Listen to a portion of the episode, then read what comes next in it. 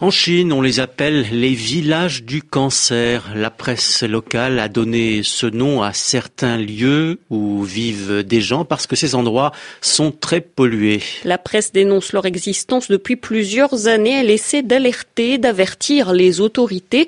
Apparemment, ça a marché puisque le gouvernement reconnaît maintenant que ces villages du cancer existent. En tout cas, ces endroits sont dangereux pour la santé des populations, Arnaud Jouve. Le ministère chinois de l'Environnement a reconnu cette semaine dans un rapport annexé au plan quinquennal 2011-2015 que des problèmes de pollution dus à des concentrations de matières chimiques toxiques créaient plusieurs situations d'urgence pour l'eau et l'atmosphère et qu'à certains endroits il existait des villages cancer, une appellation créée par la presse en 2009 pour dénoncer ces zones d'habitation particulièrement touchées par ces pollutions aux particules fines.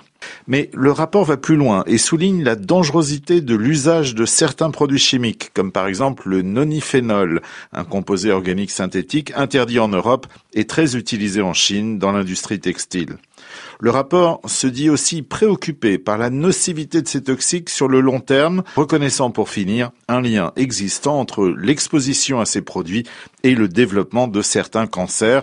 Une forme donc de reconnaissance et de préoccupation officielle des impacts sanitaires et environnementaux de certaines pratiques dues à la forte industrialisation de la Chine durant ces trois dernières décennies.